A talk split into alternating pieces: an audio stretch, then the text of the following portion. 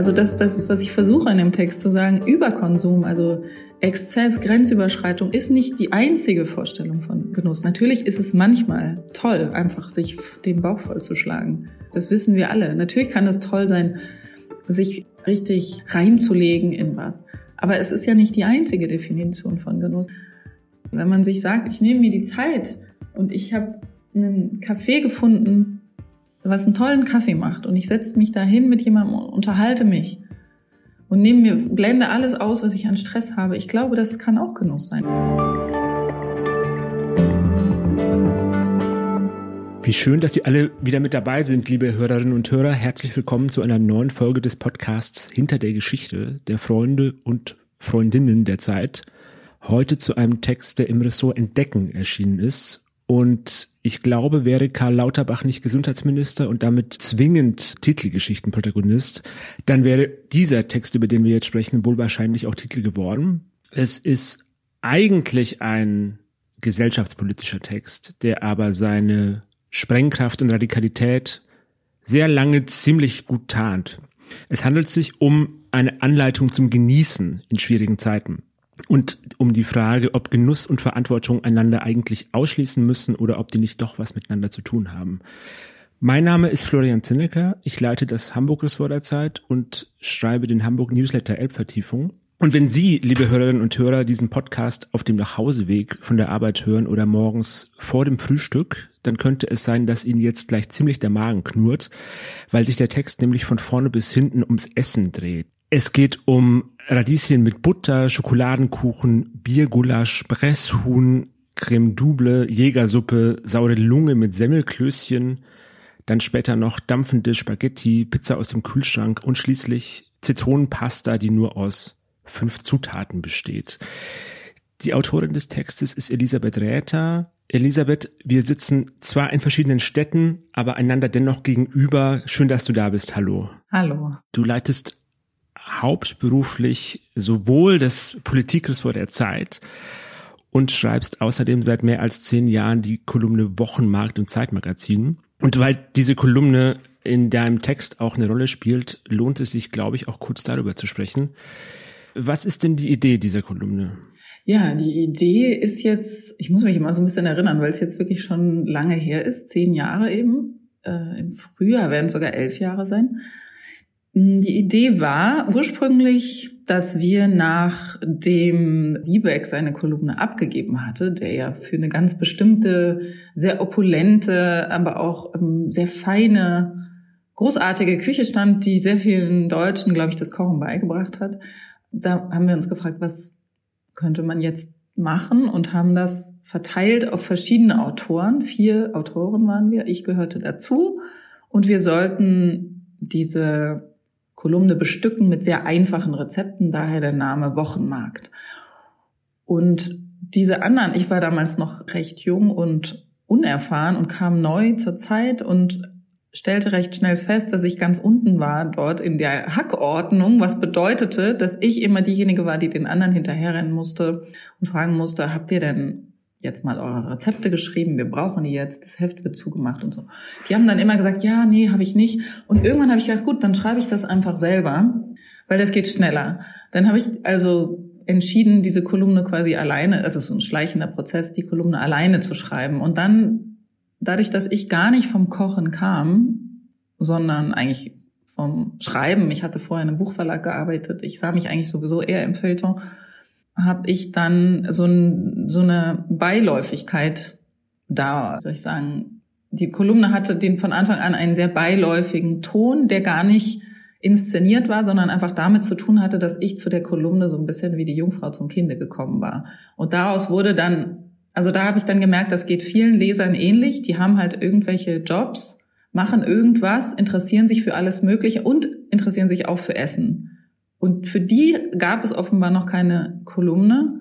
Und das war, wurde dann der Wochenmarkt. Also die, die nicht besonders viel Ehrgeiz haben beim Kochen, auch nicht wahnsinnig viel Erfahrung vielleicht, jetzt auch nicht so einen feinen Gaumen, wie vielleicht Siebeck das immer verlangt hat von seinen Leserinnen und Lesern, aber doch ein starkes Interesse daran, sich das schön zu machen und ein schönes Essen zu schätzen wissen und Lust haben, was auszuprobieren Und für die ist die Kolumne. Und seither ist das einfach so geblieben.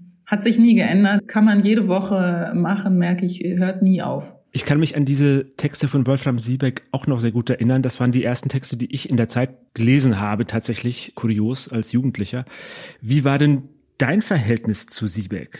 Ja, der ist, Siebeck, der ist sehr viel, oder der ist ja gestorben vor, vor fünf Jahren. Er ist sehr viel älter gewesen als ich, deutlich älter, 50 Jahre. Das ist in der Zeit, so einem Haus wie unserem passiert das mal, dass sehr junge Leute auf alte Leute treffen. Das ist ja in, in Traditionshäusern manchmal so, dass man diese, diesen Kulturclash hat. Das ist ja auch das Schöne.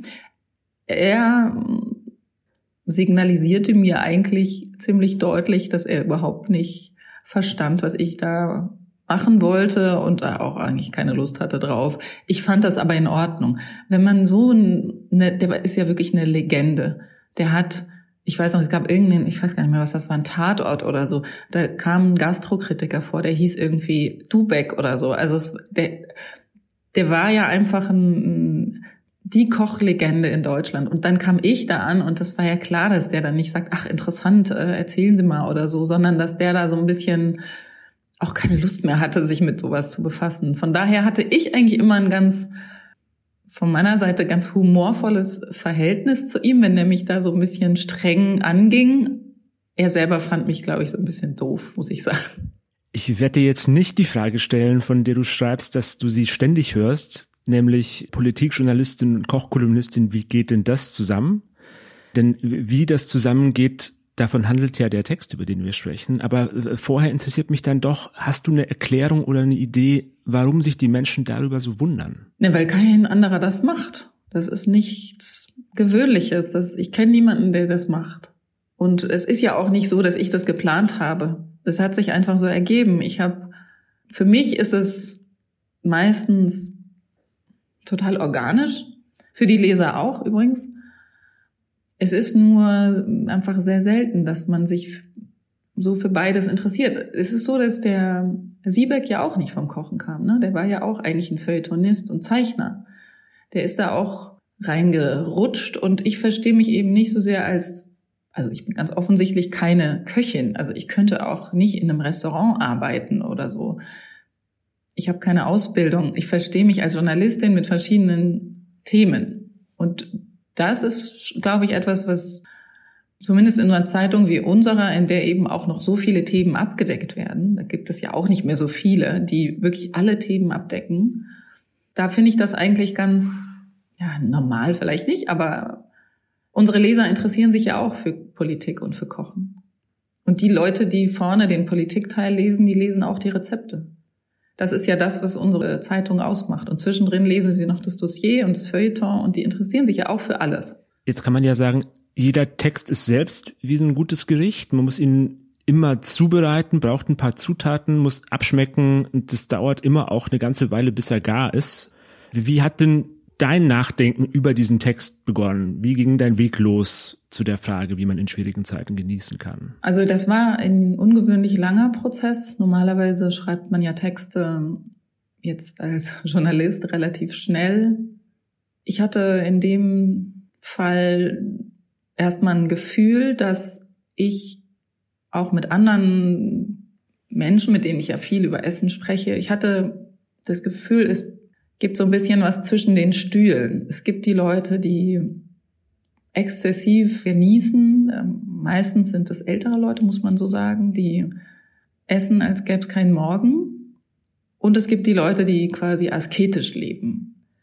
Und ich habe immer gedacht, ich mache das irgendwie, bin ich da so dazwischen. Und viele, die ich kenne auch, die haben eigentlich ein ganz starkes Interesse daran, gut zu essen und sich was zu gönnen und auch Geld auszugeben durchaus mal und zu gucken, was kann denn noch besser schmecken und schwärmen von irgendeiner Käsesorte und ich weiß nicht was. Aber trotzdem sind die nicht so, dass die äh, sich jeden Abend ein Drei-Gänge-Menü reinpfeifen müssten oder auch die nicht die nicht so ein großes Interesse mehr an der Sterneküche haben, wie es vielleicht lange war.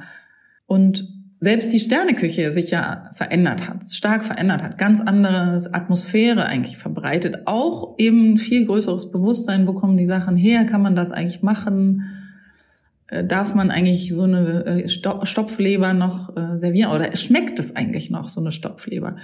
Und dann eben fühlte ich mich auch nie zu Hause sozusagen mit den Leuten, die jetzt asketisch sich jeden Tag fragen, darf ich das noch oder muss das jetzt sein oder kann man nicht eigentlich nur Knäckebrot mit veganem Aufstrich essen? Das hat mit mir auch nichts zu tun. Und ich hatte halt das Gefühl, ich, also ganz lange das Gefühl, ich bin da so dazwischen und habe dann aber festgestellt, dass es vielen so geht. Und dann dachte ich, könnte man es doch mal aufschreiben. Vielleicht sind wir ja mehr, als wir denken. Es gibt eine Stelle im Text, die ich mal vorlese. Man sagt, die Zeiten sind ernster geworden, politischer. In jedem Fall kann ich sagen, dass das Essen politischer geworden ist. Wer in Deutschland lebt, glaubt im Zweifel, fast alle Dinge seien halbwegs okay geregelt. Und dieses deutsche Selbstbild wird empfindlich gestört, wenn man sich damit befasst, wie Lebensmittel entstehen. Und zwar tierische Lebensmittel. Was meinst du damit? Ja, ich glaube, dass die oder von mir ausgesprochen war es so, dass man sich, wenn man sich mit Essen befasst, unweigerlich damit auch befassen muss. Wo kommen die Sachen her? Wie wird das eigentlich produziert? Wie lebt eigentlich so ein Huhn? Wie lebt eine Kuh? Was macht eine Kuh, während sie lebt? Was isst sie? Wo kommt das Futter her? Das sind eigentlich ganz normale Fragen, die man gar nicht fernhalten kann, wenn man sich damit beschäftigt. Und die waren zum Teil eben extrem unappetitlich. Und das ist etwas, was man, glaube ich, nicht so leicht mehr ausblenden kann. Man, es begegnet einem überall und es gibt eine komische Trennung zwischen dem Genussjournalismus und dem investigativen Journalismus über die Zustände in den Ställen zum Beispiel. Das passt nicht zusammen, aber ich glaube, dass, dass diese Trennung eigentlich schon gar nicht mehr funktioniert, weil es ist so ein bisschen wie mit so einem Pelzmantel. Man fand Pelzmäntel richtig schön eine Zeit lang. Und dann hat man gedacht, was machen wir hier eigentlich? Was, was soll das eigentlich mit diesen Tieren, die wir nur töten, damit wir sie tragen können? Während wir das gar nicht brauchen in Deutschland, temperaturmäßig. Ne? Und dann irgendwann passiert so ein Prozess, das ist, glaube ich, ganz normal, dass es dann auch nicht mehr schön gefunden wird. Also das Ästhetische hat immer auch was Ethisches, glaube ich. Und dann findet man einfach, denkt man, das ist irgendwie, sieht das nicht mehr cool aus. Und dann trägt man es nicht mehr. Und dieser Prozess findet, glaube ich, auch mit dem Essen statt. Der hat ja im Lauf der Geschichte immer stattgefunden. Man hat ja zum Teil noch Schildkrötensuppe gegessen, das würde man heute nicht mehr machen. Man hat Singvögelsuppe gegessen. Das würde mir heute niemand mehr schmecken. Auch wenn es sozusagen rein geschmacklich vielleicht gut ist. Aber das, was dahinter steht, nämlich einen Singvogel abzumoksen, kann man dann nicht mehr ausblenden. Und dieser Prozess ist, glaube ich, ganz normal in der Kulturgeschichte. Und wir befinden uns halt in einem, in dem es nicht mehr so normal ist, einfach, man, man denkt halt einfach an das Schwein, wenn man es aufisst. Das heißt ja nicht gleich, dass man daraus die Konsequenz zieht, dass man es nicht mehr isst, aber man denkt halt dran. Und das ist, glaube ich, eine Veränderung der letzten Jahre. Also ich will das wichtig festhalten, dass ich das nicht proklamiere und sage, Leute, esst kein, habt ein schlechtes Gewissen, esst keine Schweine mehr, tut dies nicht, tut das nicht, sondern es ist, glaube ich, so, dass die Leute es von sich aus schon denken. Und du schreibst ja auch über dich in diesem Text, das, also die kulturgeschichtliche Dimension ist ja die eine, aber es gibt ja auch die, die biografische Linie. Würdest du sagen, warst du früher besser im Genießen und hast es dann also auf eine Art verlernt? Oder bist du besser geworden? Nein, ich finde, dass ich besser geworden bin. Ich bin vom Typ her eher, um es jetzt mal persönlich zu antworten, ich bin eher ein minimalistischer Typ. Ich glaube, da, damit wird man geboren. Das ist nichts, wofür man sich entscheidet. Ich bin eher in allem, was ich mache, eher bisschen zurückgefahren. Und ich finde nicht, also mir fällt der Genuss nicht schwer. Ich habe das Gefühl, gerade jetzt, wenn ich, wenn es so kalt ist und dunkel und die Nachrichten so schlecht sind, dass ich das noch mehr genieße. Ich habe auch sehr wenig Zeit, das kommt ja auch dazu. Wenn ich dann wirklich einen Moment für mich habe oder vielleicht mit einer Freundin oder so, dass ich und ich trinke einen Kaffee und der ist sehr gut, was in Berlin Gott sei Dank relativ einfach ist, einen guten Kaffee zu kriegen, dann kann ich das total gut genießen. Also das, da hat sich bei mir gar nichts verändert. Und ich kann auch, wenn ich mich entscheide, eine, eine Lammschulter zu machen, habe ich jetzt letztes Wochenende gemacht. dann kann ich das auch genießen. Dann denke ich nicht die ganze Zeit, oh Gott, das Lamm. Wenn ich mich dafür entschieden habe, dann, dann fällt es mir nicht schwer. Ich glaube, diese, diesen Rückzugsmoment äh, können sehr viele Leserinnen und Leser teilen. Ich kann das zumindest. Und das ist es ja aber auch genau, was du dann wieder problematisierst. Also da gibt es auch eine Stelle, die ich kurz vorlese. Die Wirklichkeit ist extrem geworden und zu ignorieren, was um einen herum passiert, wirkt manchmal geradezu verrückt, wie ein neues Biedermeier. Die ganze Welt sortiert sich unter Schmerzen neu, doch wir sitzen im Wohnzimmer und machen Hausmusik. Ich weiß genau, was du meinst und würde sogar sagen, ich teile das Gefühl. Äh, jetzt habe ich allerdings natürlich auch den gleichen Beruf wie du. Darum wäre ich hier misstrauisch und würde schon gerne fragen, bist du wirklich sicher und was macht dich so sicher, dass viele Menschen diese Abschottung als verrückt empfinden und ihr misstrauen und sie nicht genau suchen und sich eben abschotten und nach Hause gehen und Lammschulter machen? Ja, das, das weiß ich nicht. Das kann ich dir nicht sagen. Es ist auch ein bisschen mit dem Text so, dass ich sehr, sehr gespannt bin, wie die Reaktionen sind.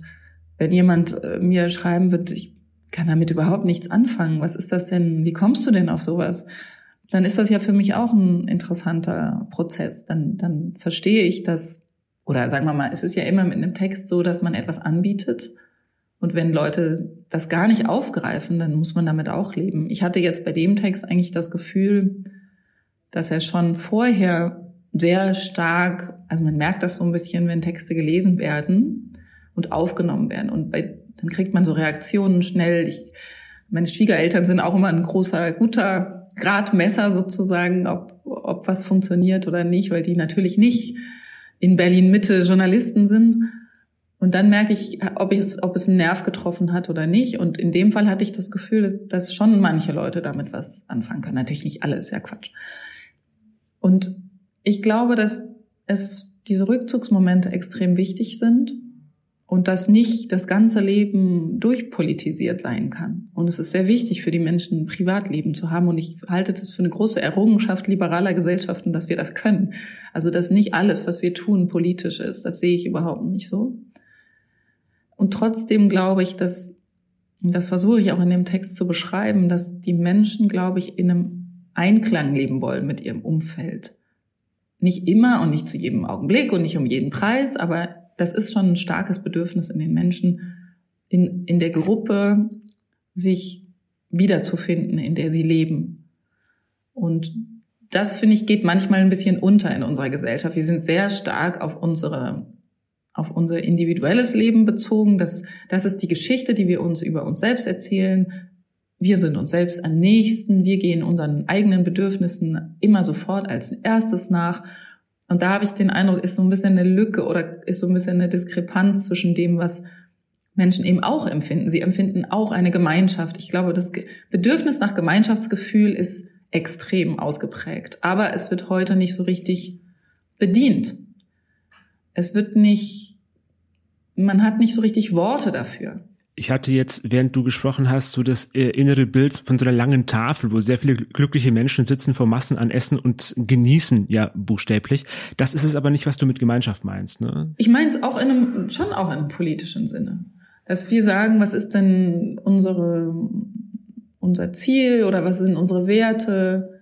Wo ist unser Zusammenhalt? Das ist ja ein großes politisches Thema. Was hält die Gesellschaft zusammen? Wo können wir uns eigentlich einig sein? Das ist dann immer in, einer, in so einer großen, differenzierten Gesellschaft wie unserer natürlich keine Frage, die man einfach beantworten kann. Aber man merkt doch, dass die Menschen die Sehnsucht danach haben. Und dass es eben nicht einfach nur zersprengte Einzelne sind, die, die sich in ihr Wohnzimmer zurückziehen und Lammschulter essen. Ich finde, man spürt das und wie gesagt, ich glaube, es ist sehr schwierig zu, es gibt, es gilt diesen privaten Bereich zu verteidigen und gleichzeitig zu sehen, dass es noch einen anderen gibt. Das wäre eigentlich meine, mein Wunsch auch an die Politik, dass man, dass dort ein bisschen mehr gesehen wird, dass es dieses, dieses, diesen Wunsch nach Gemeinschaftserlebnissen oder Gemeinschafts, gemeinschaftlichen Zielen auch gibt. Man hat zum Beispiel gesehen, wie viel gespendet wurde, als die Flutkatastrophe war in der A. Und ich glaube, viele Leute haben auch ganz wenig, nur fünf Euro oder so gespendet, die einfach auch nicht mehr spenden können. Aber der, das war ja eine unglaubliche Anteilnahme an dem Schicksal dieser Leute. Und man sieht doch, dass die Menschen imstande sind und den, den Wunsch haben, Anteil zu nehmen am Schicksal anderer. Was heißt das fürs Genießen? Wie kann man also genießen und die Gemeinschaft trotzdem im Blick behalten und nicht vergessen? Also meine Antwort, und ich kann das verstehen, wenn viele das nicht teilen, ja, aber meine Antwort ist eine, eine Balance. Also das heißt, ich persönlich mache es zum Beispiel so, wenn ich jetzt einen tollen Abend hatte mit viel Essen und Trinken und Leuten und es wurde spät, dann versuche ich in den Tagen drauf, es so ein bisschen langsamer angehen zu lassen. Und das ist eigentlich, glaube ich, auch ein bisschen normal. Ne? Also so ein bisschen, ähm, also ich weiß das dann auch zu schätzen, wenn man, wenn man mal so ein bisschen weniger darauf achtet, was man isst, also weniger im Sinne von es muss dann auch nicht hundertprozentig verfeinert sein oder so, sondern es kann einfach irgendwie irgendein so Salat, den man sich an der Ecke kauft, sein. Also, dass man nicht die ganze Zeit nur darüber nachdenkt, wo könnte ich jetzt das Schönste, Beste, Tollste für mich finden. Also so ein bisschen sagt, ich muss mich jetzt auch nicht ständig selbst verwöhnen, sondern ich weiß das auch noch zu schätzen, wenn es manchmal richtig toll ist, aber es muss jetzt nicht immer das Allerbeste sein. So, das ist meine Haltung dazu. Ich wie gesagt, ich will das überhaupt nicht den Leuten aufdrängen, aber ich dachte, es sei interessant zu erfahren, wie man das macht, wenn man Woche für Woche eben sich überlegt, worauf habe ich Lust, was will ich eigentlich essen. Und dass diese Perspektive der, also diese Herangehensweise, das in so eine Balance zu kriegen, dass das für, für die Leser interessant sein könnte, das war einfach meine Idee. Mhm. Ich finde das auch sehr interessant und ich finde auch interessant, wie, wie gut das zusammenpasst mit dieser kleinen Genussgeschichte, die du ja auch erzählst in diesem Text. Also die Frage, wovon unsere Idee von Genuss geprägt ist, nämlich von unseren Eltern natürlich und von den Entbehrungen, die die oder die Vorgeneration noch erlebt und erlitten haben. Also das ist ja auch wieder diese dieser Pendel zwischen Mangel auf der einen Seite und Überfluss auf der anderen Seite. Würdest du sagen, mussten die Deutschen, mussten wir das genießen, auch als Gesellschaft überhaupt erst lernen? Ja, ich denke schon. Das ist jetzt nicht in unserer Geschichte so, äh, spielt das nicht so eine große Rolle wie jetzt zum Beispiel in Frankreich oder auch in Italien. Ich denke, das hat damit zu tun, dass hier nicht so viel wächst, ganz einfach. Also wir haben einfach nicht so eine Vielfalt auf den Äckern, weil wir andere Temperaturen haben. Und früher war das ja nicht so einfach, Auberginen oder so zu bekommen. Da musste man sich ja, es gab hier, glaube ich, gar keine Auberginen, bevor die türkischen Arbeiter kamen. Und deswegen haben wir, hat das nicht so einen festen Platz auch nicht in den Ritualen, die wir haben, in den populären Ritualen, da spielt das Essen nicht so eine Rolle. In Frankreich ist es einfach wahnsinnig wichtig für alle Gesellschaftsschichten. Das ist kein Zeichen der Oberschicht oder so, dass man sich um sein Essen kümmert, sondern das machen dort auch diejenigen, die nicht besonders viel Geld haben. Und ja, ich denke, die Deutschen mussten das lernen und sie haben, Siebeck hat einen großen Anteil daran, hat es ihnen beigebracht. Ich glaube eben, dass der Überfluss heute sowas ganz Omnipräsentes ist. Wir leben im Überfluss. Also wenn man zum Beispiel durch den Hamburger Hauptbahnhof geht, wird man von Kalorien quasi angesprungen. Ist mich. Überall wird einem etwas angeboten, was eigentlich schon wieder viel zu viel ist. Also wenn man sich da so ein, ich weiß nicht, irgendeine so Pizzatasche reinpfeift und dazu noch irgendeinen süßes Getränk hat man, glaube ich, schon so viel Kalorien, die kann man überhaupt nicht mehr abarbeiten, dann, es sei denn, man hat irgendwie einen harten physischen Job sozusagen. Und ich denke einfach, die, also die Reaktion darauf ist ja von vielen, dass sie verzichten und dass sie sagen, ich muss mich zurücknehmen ganz stark und darf nicht, bestimmte Sachen darf ich nicht essen. Und ich finde eben, oder ich würde, ich für mich mache es eben so, dass ich nicht versuche, etwas ganz auszuschließen, sondern wirklich zu sagen, von bestimmten Dingen, von denen ich weiß, dass sie zum Beispiel sehr viele Ressourcen verbrauchen, dass ich mir das einfach sehr bewusst mache und dann führt es relativ automatisch dazu, dass man das jetzt nicht die ganze Zeit isst. Natürlich gehört Fleisch dazu, auch Butter oder so, aber ich mag eben nicht diese Einteilung in ich bin Vegetarier, ich bin nicht Vegetarier. Ich finde das zu simpel. Ich fände es besser, oder ich für mich finde es besser zu sagen, ich esse eben sehr wenig davon, ich esse es auf eine besondere Weise und nicht diese, diese starken Prinzipien. Das finde ich eigentlich immer so abschreckend. Das schreckt den Genuss, glaube ich, ab. Mhm. Werbung. Diese Woche in der Zeit? Die Bücher des Frühlings. 16 Seiten blühende Fantasie. Von gefährlichen Liebschaften, einer Flucht auf dem Mississippi und magische Erzählkunst. Das Literaturspezial zur Buchmesse in Leipzig. Die Zeit, Deutschlands größte Wochenzeitung. Jetzt am Kiosk oder direkt bestellen unter zeit.de/slash bestellen. Ich bin mit dem Kopf immer gerade noch in der Genussstraße des Hamburger Hauptbahnhofs, äh, ja. wobei ich gar nicht genau weiß, ob das so viel mit Genuss zu tun hat. Aber auf jeden Fall würde ich doch aus dem, was du sagst, schließen, dass der gesellschaftliche Hunger nach Genuss auch ein Teil des Problems ist, warum die Zeiten heute so, du nennst es im Text, so, so finster sind, wie sie sind. Also, dass die, dass die Welt in dem Zustand ist, wie sie, wie sie ist, als sozusagen Beiwirkung zur Beschaffung all der Sachen, die man braucht, um genießen zu können. Ja, aber das ist halt die Frage, wie man Genuss definiert. Wenn man sagt, Genuss ist etwas, im Überfluss zu haben. Und auch nur das kann Genuss sein. Dann hast du natürlich gleich diese Gegenüberstellung Genussverzicht. Wenn du sagst, nur Überkonsum kann Genuss sein, dann gibt es natürlich das Problem, dass du sagst, okay, dann müssen wir jetzt alle verzichten. Dann wird das alles ganz schlimm in den nächsten Jahren. Wenn wir wirklich es hinbekommen wollen, zum Beispiel eine sinnvolle Klimapolitik zu machen, dann müssen wir alle verzichten. Aber man kann ja auch also das, das ist, was ich versuche in dem Text zu sagen, Überkonsum, also Exzess, Grenzüberschreitung ist nicht die einzige Vorstellung von Genuss. Natürlich ist es manchmal toll, einfach sich den Bauch vollzuschlagen. Das wissen wir alle. Natürlich kann es toll sein, sich richtig reinzulegen in was. Aber es ist ja nicht die einzige Definition von Genuss. Das meinte ich vorhin mit dem, dem simplen Kaffee. Wenn man sich sagt, ich nehme mir die Zeit und ich habe einen Kaffee gefunden, was einen tollen Kaffee macht und ich setze mich da hin mit jemandem und unterhalte mich und nehme mir, blende alles aus, was ich an Stress habe. Ich glaube, das kann auch Genuss sein. Und es geht manchmal so unter. Und dann denken wir, wir genießen gar nicht, wenn wir nicht irgendwie die, ich weiß nicht, da die, die Hummer anfahren. Alles andere, alles drunter ist sozusagen kein Genuss. Und das stimmt ja einfach nicht. Das weiß auch jeder. Aber es wird so komisch darüber gesprochen. Auch in den Kochbüchern, auch in den in dem, im Kochjournalismus. Also wenn es nicht irgendein Drei-Sterne-Restaurant ist, ist es sozusagen nicht, nicht das, kein Genuss, so ungefähr. Ist jetzt sehr zugespitzt gesagt, aber. Dein Text ist ja, wie schon gesagt, ein sehr, sehr persönlicher und subjektiver und ich finde, darin liegt auch seine Qualität, weil, weil man dir wirklich beim Denken und beim Suchen nach einer Lösung zuschauen kann.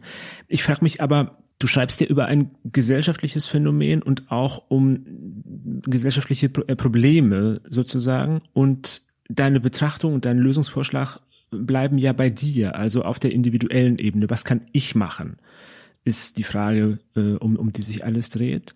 Und es geht nur ganz kurz am Ende um die Dimension, auf der das Problem ja aber vielleicht tatsächlich zu lösen wäre, nämlich die andere Seite des Spektrums und ja auch deines Spektrums, nämlich die Politik. Ja.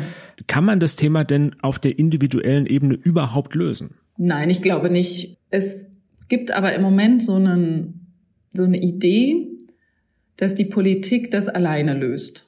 Also die Regierungen alleine die zum Beispiel Energiewende Richtung regenerative Energien hinbekommt und die Menschen eigentlich genauso weitermachen wie bisher und auch mit denselben Ansprüchen weiterleben wie bisher. Und da habe ich das Gefühl, das ist eigentlich in der liberalen Gesellschaft, in der wir leben, nicht ganz angemessen. Wir sind ja mündig, wir treffen eigene Entscheidungen, wir wollen auch eigene Entscheidungen treffen, wir wollen nicht, dass die Politik alles für uns regelt. Und dann finde ich, kann man das nicht alles an die, das ist zumindest meine Haltung, nicht alles an die Politik delegieren. Man kann nicht sagen, macht ihr mal, kümmert ihr euch darum, dass hier alles CO2-neutral wird, wir machen gar nichts. Das finde ich nicht angemessen einem der, der Vorstellung, dass wir ja auch alle Bürger sind. Wir sind nicht Konsumenten, wir sind auch Bürger. Und ich verstehe nicht, warum man darauf so besteht, dass man sagt, das muss alles die Politik lösen. Das ist ja auch zum Beispiel ein Ansatz von Fridays for Future, die sagen, es ist eigentlich nur politisch.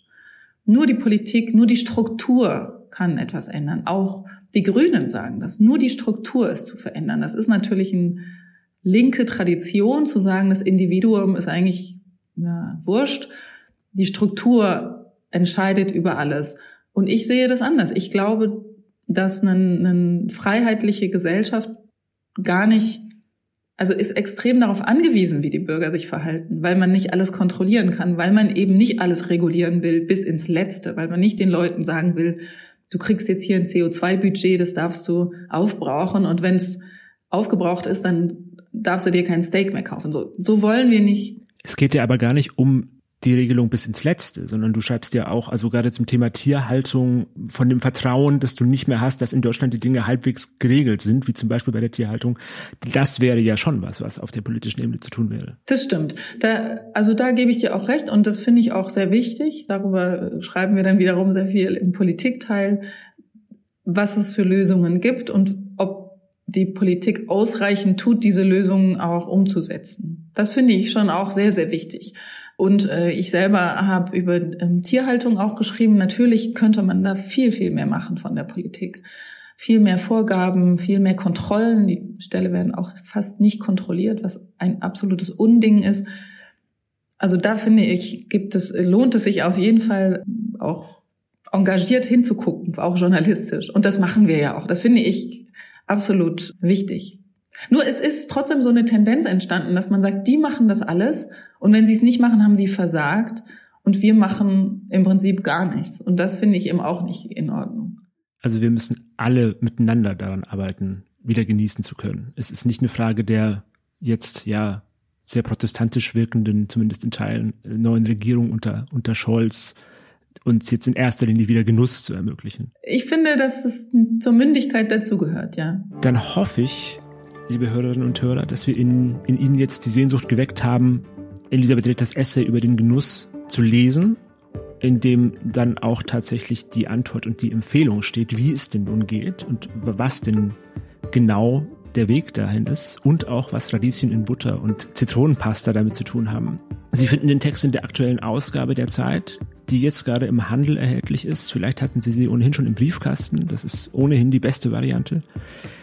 In jedem Fall wünsche ich Ihnen viel Freude bei der Lektüre und wünsche Ihnen natürlich auch, dass Sie durch diese schwierigen, finsteren Zeiten gut durchkommen. Ich danke dir, liebe Elisabeth, für das Gespräch.